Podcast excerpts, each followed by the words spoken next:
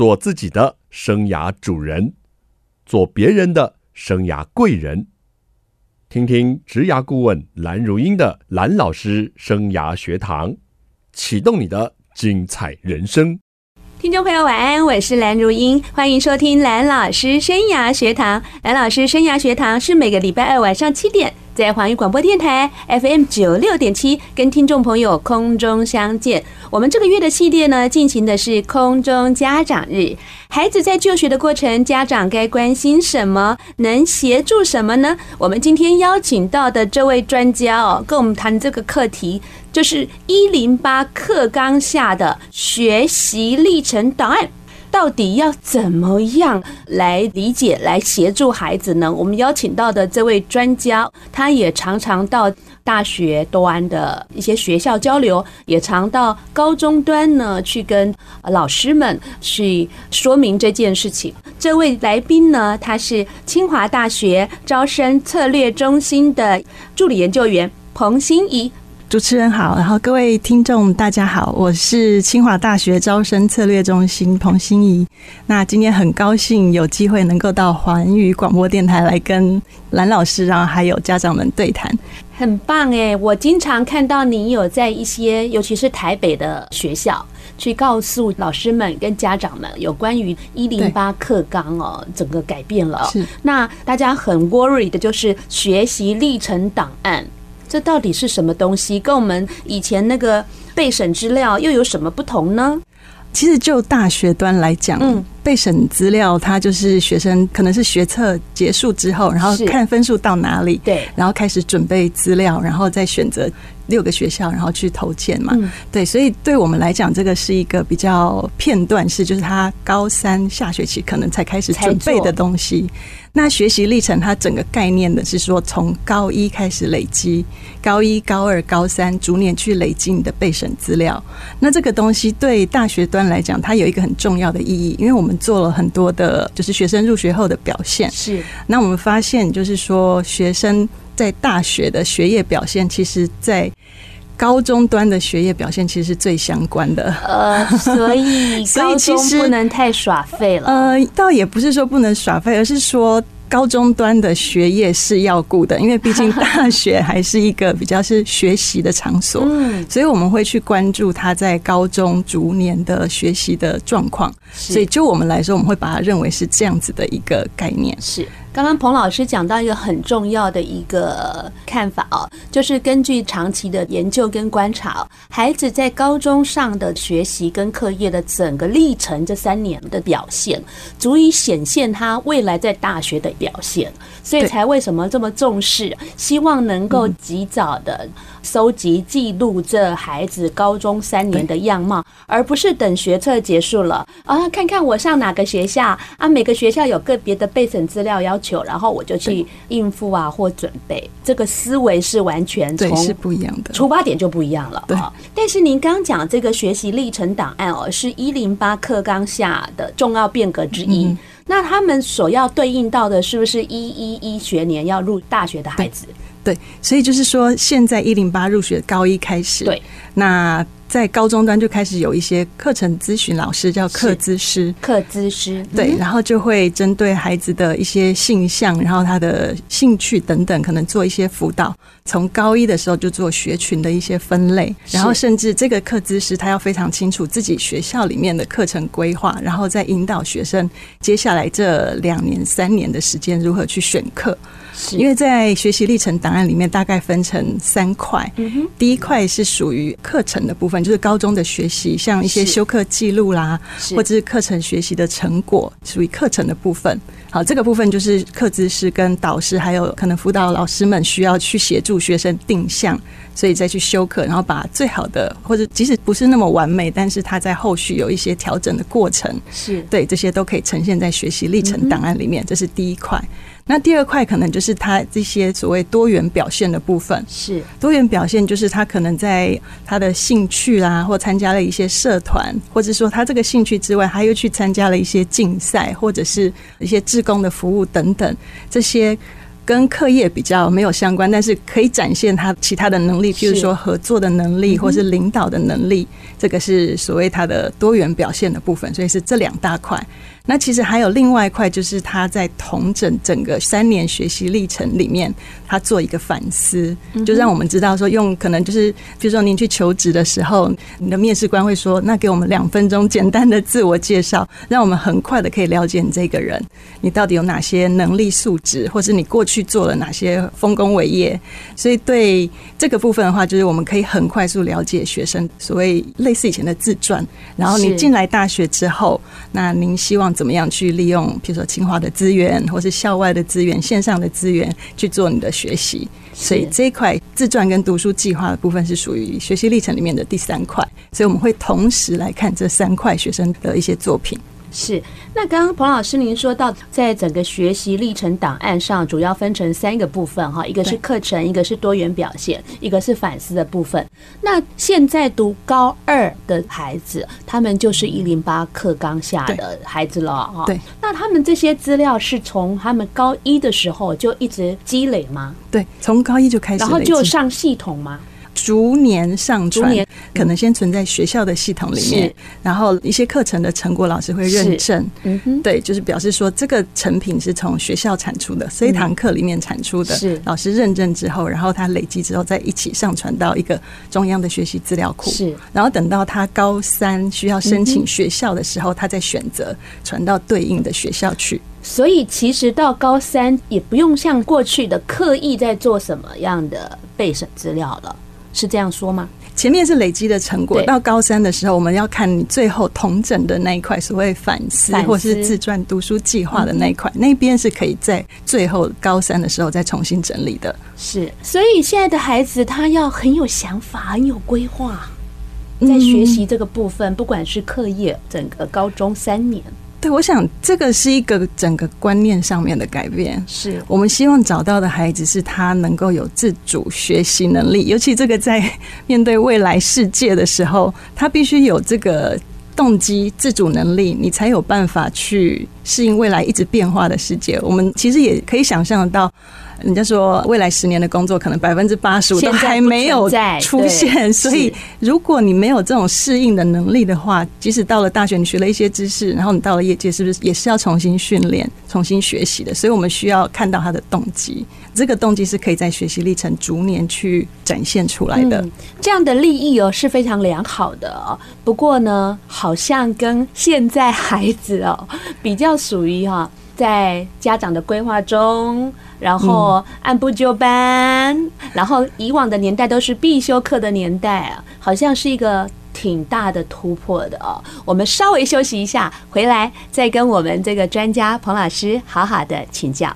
关于学习这件事情，它是与时俱进的，所以教育也不能说百年大计，百年就不改哦。所以一零八课纲哦，在去年沸沸扬扬的上路了，家长跟老师哦，当然呢起了一些实物上的变化。我们今天讨论的是一零八课纲下哦，学习历程档案，到底我们要怎么样来准备，让大学端比较爱我们？我们今天邀请到的这个大学端哈是。大家都好想进的清华大学的这个专家来告诉我们这一个专业的议题。那彭老师，刚你聊到就是说，我们在这样的改变下的思维是希望学生能够有自主学习啊。毕竟这个社会变迁的实在太大了，他们如果还不能及早去思考他们的未来。那这样是挺让人家忧虑的哦，所以他们不管在选课上啊、多元表现上啊，各方面都要能够迎合这样的教育体制的变革。高中端的老师应该挑战很大，那你们大学端呢？其实就大学端来说，我们刚刚提到最希望收到就是动机强烈的学生。动机强烈的学生，所谓动机强烈的学生，就是他不是从小被规划好去做各式各样的学习，然后刚好分数到，然后就填我们这个系。是对，我们希望他有想法，因为大学的课程是困难的，嗯哼，对，是具有挑战性的。你没有这样子的一个自主学习能力的话，没有办法在大学适应下来。所以最近也有一些报道说退学率为什么这么高啊？等等这些问题，就是如果就选材方面来讲，他这样就算是比较失败的案例。是我们希望可以找到这样特质的孩子，然后他在大学能够完成四年或是六年，因为现在可能有跨领域关系，可能会五年、六年，对对，然后完成他的学业，然后发挥他的专长，然后找到他人生的志向。我觉得这个是大学里面很重要的一个使命，所以。我们当然不希望学生进来之后，然后就休学，对，或是发现志趣不合，一直在那边转转转。对，所以你也经常到各地去演讲啊，好像就是希望大家能够把这件事情理解，然后做得更好嘛。对，因为其实我们跟高中端或者是跟家长在沟通的时候，我们了解家长其实非常的焦虑。然后我觉得大家可能期待说，大学端到底你告诉我怎么选材？那前面几年可能大学会觉得说，我一零八课纲我还没看到你的作品，我到底 要怎么从你的作品中去评断？那因为经过这几年一零六年开始的招生专业化计划，我们开始去培训所有全校的招生委员，然后以及学系的委员。我们把去选材的尺规，就所谓的评量的方向，去把它整理出来。所以我也提供蓝老师一些选材的方向。那你快点告诉我们，可以公开吧？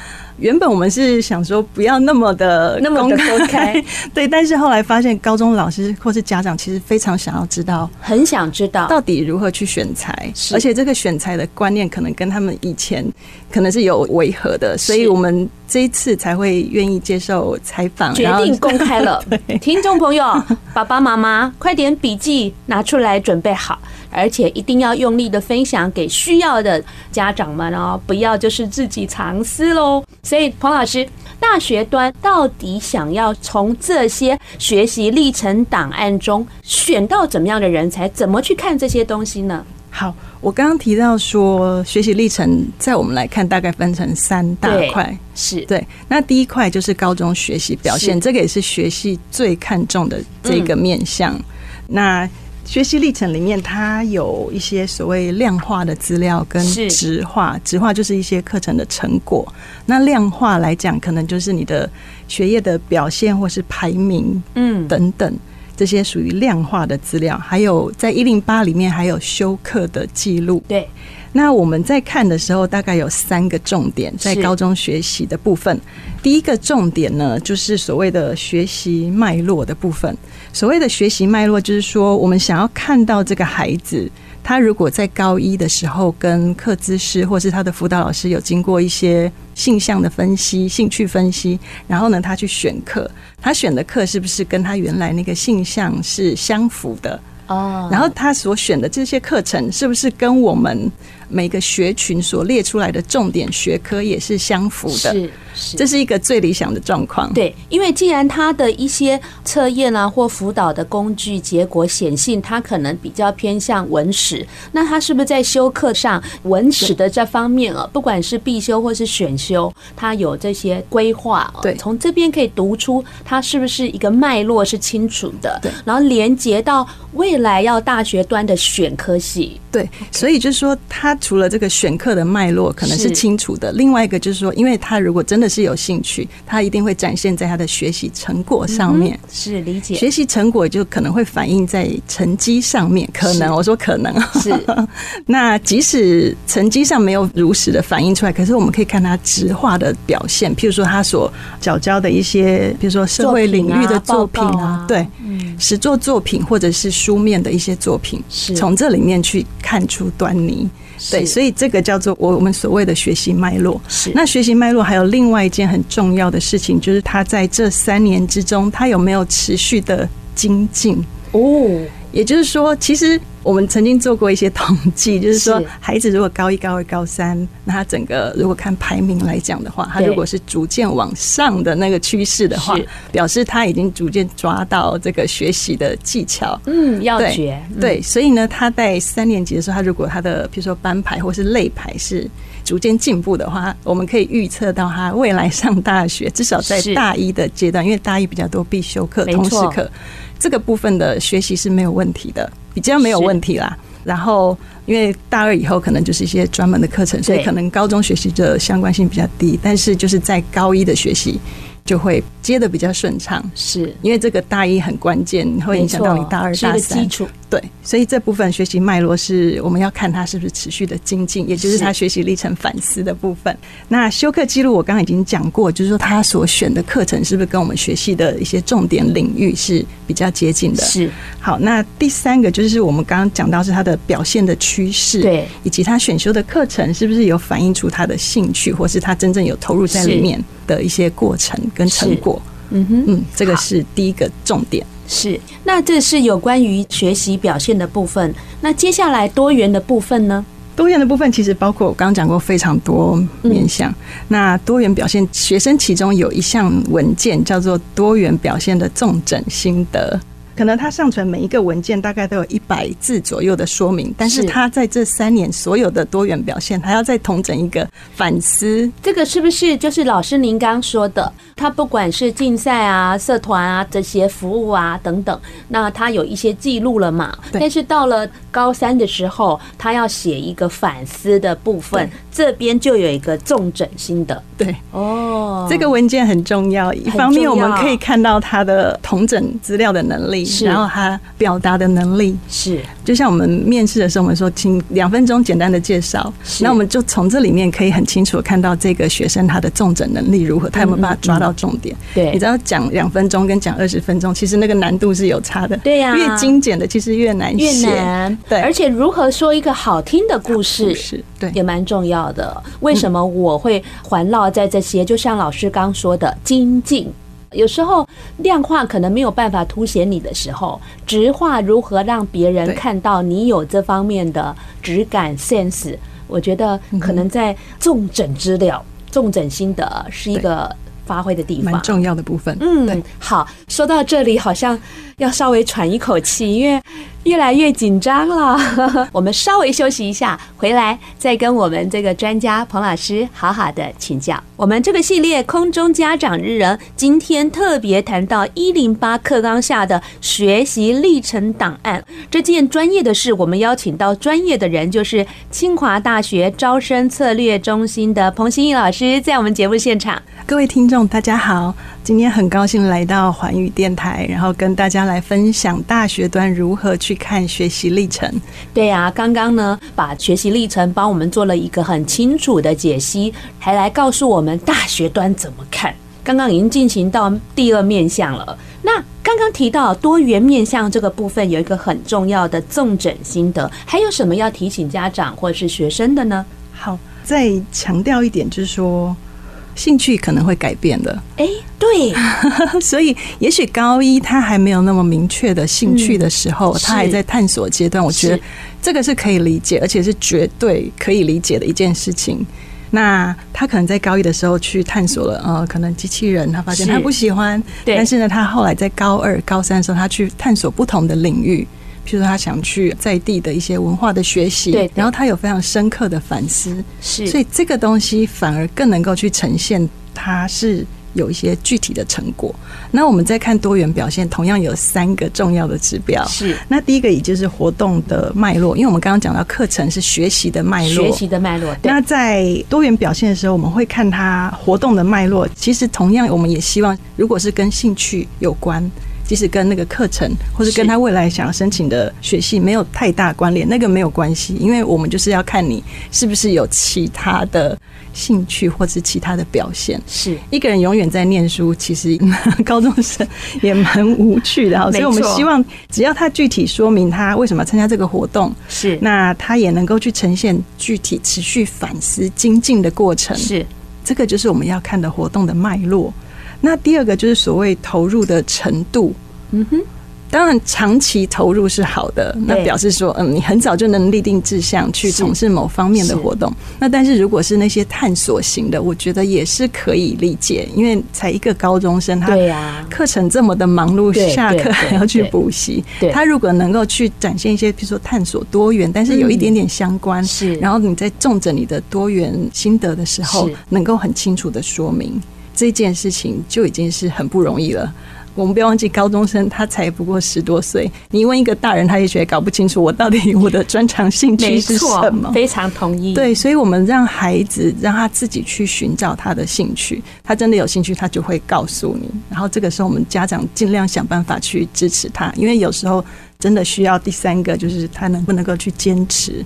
当您坚持之后，会产生一些具体的成果，这个具体成果就可能会有一些影响力。当然，所谓的影响力，我们不会期待一个高中生有多大的影响力，但是至少他有一些领导的经验。是。只要有领导的经验，然后即使这个可能是失败的，或者是说他从跟人沟通的过程里面，他到底获得了什么？嗯，把这个过程讲清楚，再讲一个好的故事。是我们上个月的节目呢，也访问过一个清大的孩子哦。这个孩子呢是软骨功，这个特殊选材。对对对，他呢就是在高中哦，到了这个老人院去表演了。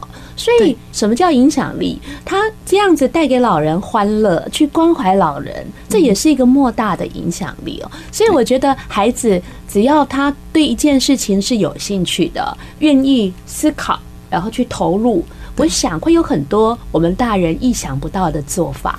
那刚老师你说到一个很棒的，就是说，呃，我们家长能做的就是尽量的去支持他。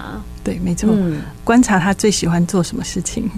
然后，当他做这件事都不会累的时候，然后想办法用你家长身边的资源，或是学校跟老师讨论，看看有哪些资源可以支持他往下走。嗯，对。那接下来我们是不是要聊到了最后一个面向呢？除了多元表现之外，还有什么部分是我们大学端很重视的？多元表现的部分，我最后强调一点，就是。因为有一些孩子可能因为家庭的关系，他没有办法有很多多元的表现，可能是家境比较困难的弱势的孩子。弱势的孩子，那这个时候我们会做一个特别的考量哦，因为他的备审资料里面都会有这些资讯，是。对我们不是打完分数就算了，我们委员们是需要经过讨论的，是。然后再去我们把它叫做特别考量，逆境中然后展现某种特质的孩子。因为清大来讲，非常重视就是多元化的校园，然后我们希望可以扶助弱势，把大学的社会责任承担起来。是对，所以多元表现我们会特别去考量这一块。Okay. 那第三个就是所谓学习能力特质的部分哈，我想有些家长也许听过叫做成长型的思维，嗯哼，growth mindset，或者所谓另外一个叫 fix 固定型的思维，对。其实有一些研究也展现出说，如果你具有这种成长型的思维，就是你即使遭遇了挫折，你可以不断的去精进，找出这些能够去改进的这个过程。是，其实它蛮符合一零八课纲这个学习历程档案。我们希望可以找到这种特质的孩子，所谓成长型特质的孩子。是，嗯，那成长型特质的孩子，他的确是有一些指标，有一些特质，我们可以去观察到。是，那第一个就是善用资源。他有没有办法去善用他身边的资源，然后甚至说他能够去跨出他的舒适圈，然后去寻找更多的资源，是，然后在他学习历程展现出来，我们把它叫做他是不是能够有善用资源的能力。然后第二个就是说他是不是具有解决问题的能力。当他遭遇到挫折的时候，他是马上就觉得啊，我天赋如此，是 我没有办法再做任何的改变了，是。但是如果是成长型思维的孩子，他就可能会去想象说，这个困难点到底是在哪里？我要去分析别人为什么成功，为什么我失败了？我去想办法找出来，在这个搜寻的过程里面，然后他展现出那种态度是。所以呢，从这个成长型的特质的孩子身上啊，大学端他在意想检索到的一个讯息，就是他是不是善用资源，对，还有能够问题解决啊。其实，在我们的生活上，这些都是很应该落实的。对，只是我们希望孩子在高中的阶段能够建构起这样的能力，他在未来的大学甚至到职场上，他能够走得更好。我们休息一下，回来。再来探讨这个重要的课题。今天呢，我们真的是上了一堂课。这堂课呢，叫做一零八课纲下的学习历程档案。爸爸妈妈是不是越听越清楚了？其实我的小孩已经不在一零八课纲了啦。但是实在是太多的听众朋友跟我反映这个问题，他们好需要多一点的理解。他们觉得透过我们节目呢，来学习这些爸爸妈妈需要的常识或知识是非常棒的事情。所以呢，我就赶快上网。网去搜寻了一下，哎，结果发现专家就在我服务的这个清华大学啊，所以把这个心怡老师啊找到现场来了啊。刚刚心怡老师你提到孩子的学习历程当中，大学端呢，刚刚从三个面向、好多的角度来看哦。最后我们谈到就是成长型特质的孩子哦，我这边稍微解释一下，成长型跟定型型有什么差别？其实我们人生都会遇到很多的困难跟挫折，定型型的人就是啊，遇到困难。挫折就放着不管，就想说算了啦。但是成长型的人哦，他也是会遇到困难挫折哦，但是呢，他就觉得说我要打起精神来啊，怎么样去面对它？所以这个是一种人生的态度。虽然对高中孩子这样的东西有点沉重，但是我觉得身为家长，我们有时候也可以从旁边去引导跟启发，让孩子能够。比较朝向成长型的思维来塑造自己。那我们希望从这个学习历程里面看到的是某种特质，就是刚刚主持人提到的所谓成长型的思维。那清华大学在招生方面一直想办法突破，对，而且我们是最早成立招生专责单位，然后我们有一群所谓校级招生委员。那我们每年进行像特殊选材或是经济弱势的招生，以及一些侨外生的招生等等。那我们逐渐归纳出一些所谓各面向的指标，就刚刚我跟听众们分享的这些部分。所以您如果从刚刚有听到的话，它其实都在讲特质。对。那其实我们也发现很多国内外的文献，它其实也都在讲某种特质的孩子，他比较能够去影响成功的这个部分。嗯。好，那国外有一个所谓最长的，就是在哈，好像是哈佛大学，他们曾经做过一个研究，所谓成功的人，他到底童年做了什么事情？那您大概想象不到，这个七十五年的这个长期的研究发现呢，就是这个孩子如果从小有做家事的，他如果从小有做家事，然后家长赋予他某种责任，然后他能够去完成的，嗯。培养他的责任感，这件事情很重要。太好了，我从小就让我两个儿子做家事，从小一做到现在大三了，都还在做。对，难怪孩子这么的优秀。这下子孩子要把收音机关掉了。我想这件事情是重要，就是家长可能要学着去放手。还有赋予责任。我看到你给我的资料，因为心怡老师好认真哦，要来上节目前 寄了好多资料给我。那我看的资料啊，实在是太多了，可能要讲三集了。你提到一个 great，就是恒毅力特质，那我觉得这也是一个非常棒的特质啊。所以恒毅力，它其实就在成长型的特质里面。它可能只是比较小的项目，是，是对。那所以我想，今天我们最后一个主题就是家长到底能够给孩子什么样的协助？嗯、我觉得第一个是家长观念的改变，观念的改变。对，我们不需要把孩子的所有的时间填满，你可能需要有让他一些自主或是能够去负责的时段。很多家长都把孩子塞得满满的，然后自己就这样跑来跑去，一直接送小孩。嗯，对，所以这个部分可能真的需要好好的去想一想，不需要把孩子的时间填满。当他无聊到一个程度的时候，也许他会想出一些方法让他自己有趣一点。那家长可能也要去了解到，说成绩真的不是唯一的评量标准，这点好难。我可以理解，当我看到我女儿这个成绩回来的时候，偶尔也是会抓狂一下。但是，我们如果家长能够慢慢去改变，说我们看重是他整个的过程，是他从其中去学习到了哪些正向，然后去改变那样子的过程，会比成果更加的重要。是，如果家长能够率先做好这个很好的身教的话，我相信对孩子来说。他可能就会体悟到说：“诶，现在妈妈没有要叫我做很多事，或是妈妈你不要再念我的成绩了，我是不是应该自己负责？”但是我觉得这期间其实要不断的跟孩子去沟通，是对。那要怎么样去培养出所谓成长型思维的孩子？那我认为是可以让他自己去探索。嗯哼，当然家长不是放手不管，你可能不断的去询问他说：“你今天做了什么事情？那你探索了什么？你今天跟……”昨天哦，到底有什么不一样？让他去想。那我的老大也是神话一姐，每次问他什么哦，没事，没有。那可能就要慢慢去引导他说：“你今天有没有比昨天好一点点，那你明天想要做什么事情？明天有没有可能比今天再更好一点点？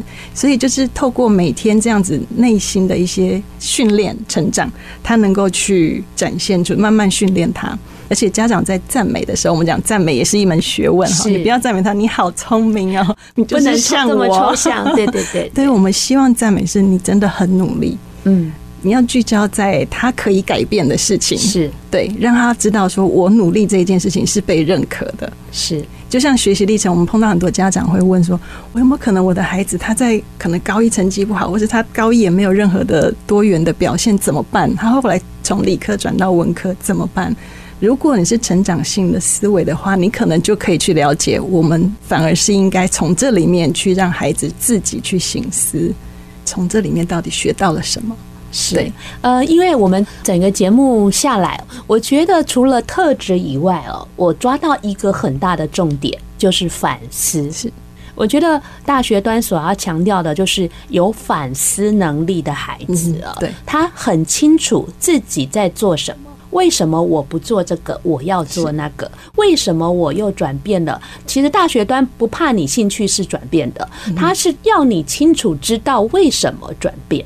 是，所以我觉得，在我们陪伴孩子高中这三年，甚至这个东西从小时候就可以开始做起，要孩子能够很清楚的知道自己不只是活着，他要怎么活着，他怎么活过来的每一段的历程哦。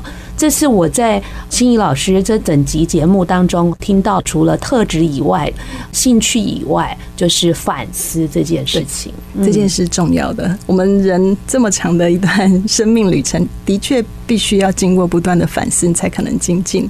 我也想分享，就是说，在所谓学习历程的真实性的部分，我想这是 真实性，很多家长会想要知道的。譬如总是会被问到说，你知道补习班做一个学习历程多少钱？啊、多少钱？嗯、对，那其实像暨南大学他们在发展这个学习历程，它后端已经有在就是有点类似去比对，就是当你大量产出的时候，它可能会去侦测出来。AI 也是很聪明的，所以我想。真实是很重要，诚实这个特质是非常重要的。如果我们自己都做不到诚实，如何让孩子去诚实的面对他未来的人生跟学习的路？是这一点提醒，我觉得太棒了。好的，我们希望呢，未来还有时间呢，跟心怡老师呢，在这个部分呢，能够再分享更多的资讯给听众朋友。那今天呢，时间的关系，要跟听众朋友说再见了。下礼拜我们空中再见，谢谢，拜拜，拜拜。